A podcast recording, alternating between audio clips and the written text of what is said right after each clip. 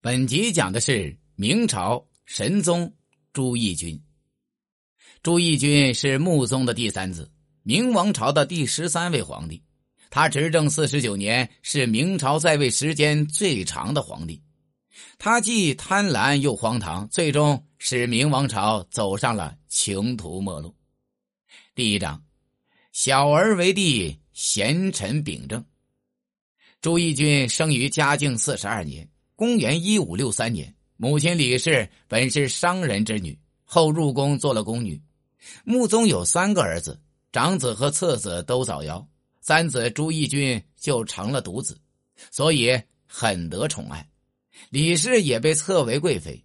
朱翊钧自幼聪明伶俐，五岁就开始读书，比大明的历代皇子都要早。穆宗对他的期望也很高。特地请了内阁大学士张居正做他的老师。隆庆二年（公元一五六八年三月），朱翊钧就被册立为了皇太子。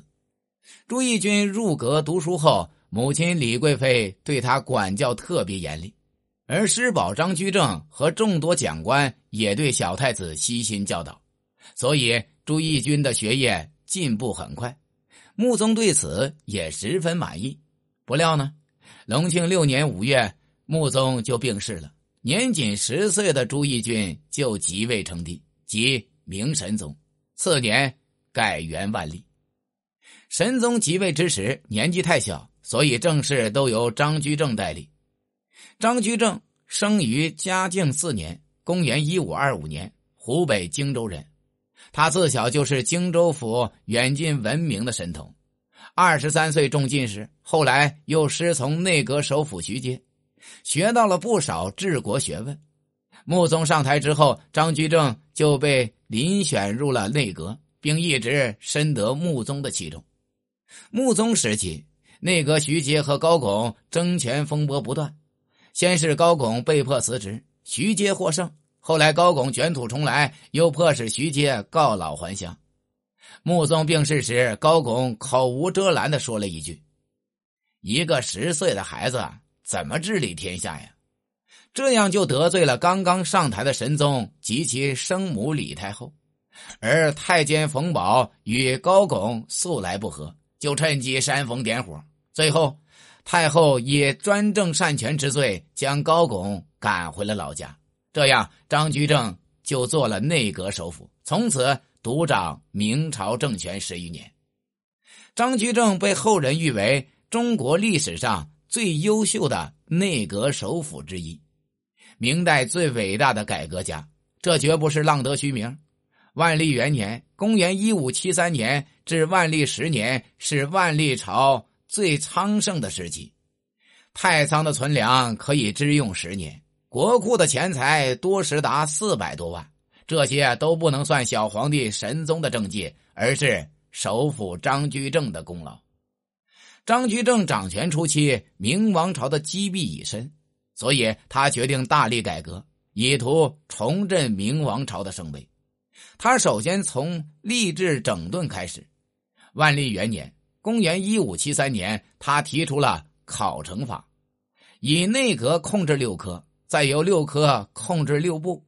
最后由六部统领基层衙门，并通过层层考试，以明确各级官吏的职责。为了提高政府机构的办事效率，张居正还专门建立了随事考成的制度。经过这样一番的整治，不仅吏治和办事效率有了明显的改观，而且加强了中央集权，为其他改革的推行奠定了良好的基础。张居正进行吏治改革的目的，就是要富国强兵。此时，明王朝的财政危机十分严重，已经到无法支撑的地步了。张居正是一位出色的理财家，他通过考核官吏来财泰冗员，节省朝廷的俸禄开支。同时，他还要求皇帝带头，所有的王公大臣都不得奢侈浪费。张居正在理财上真正做到了锱铢必较，不仅皇室的奢侈性花费一律免除了，而且连宫中的上元节灯火花灯都废止了。甚至连小皇帝的功课都安排到白天，以节省灯烛费。军费也是一笔庞大的开支。张居正就一面努力与鞑靼人修好友好往来、贸易互市，以保持边境的安定；一面呢，通过各种途径削减军费支出。到万历二年，北方边防就节省了上百万。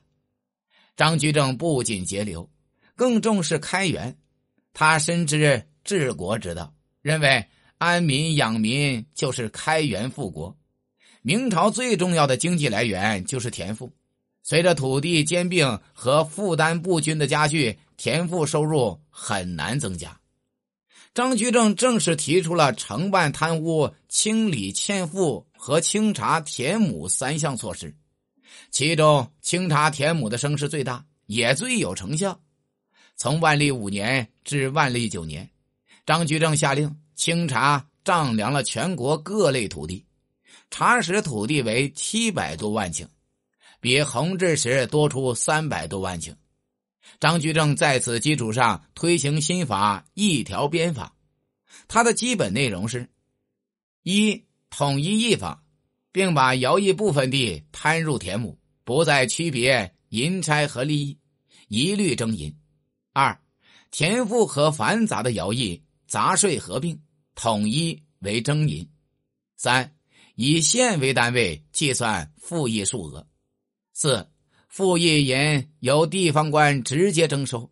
这一改革肯定了货币在赋税征收中的主导地位，同时又上承唐代的两税法，下启清代雍正皇帝的摊丁入亩，是我国。赋税制度的一次重大突破，经过张居正的改革，明朝的农业生产也得到了迅速发展。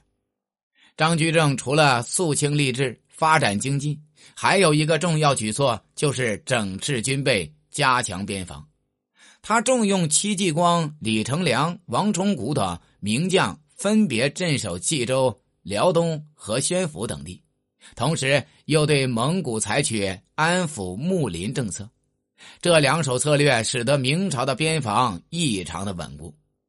神宗也曾褒扬张居正说：“先生宫中为国，所用之人没有不当的。”张居正对万历前期的统治起到了至关重要的作用，而他本人是廉洁奉公、以身作则。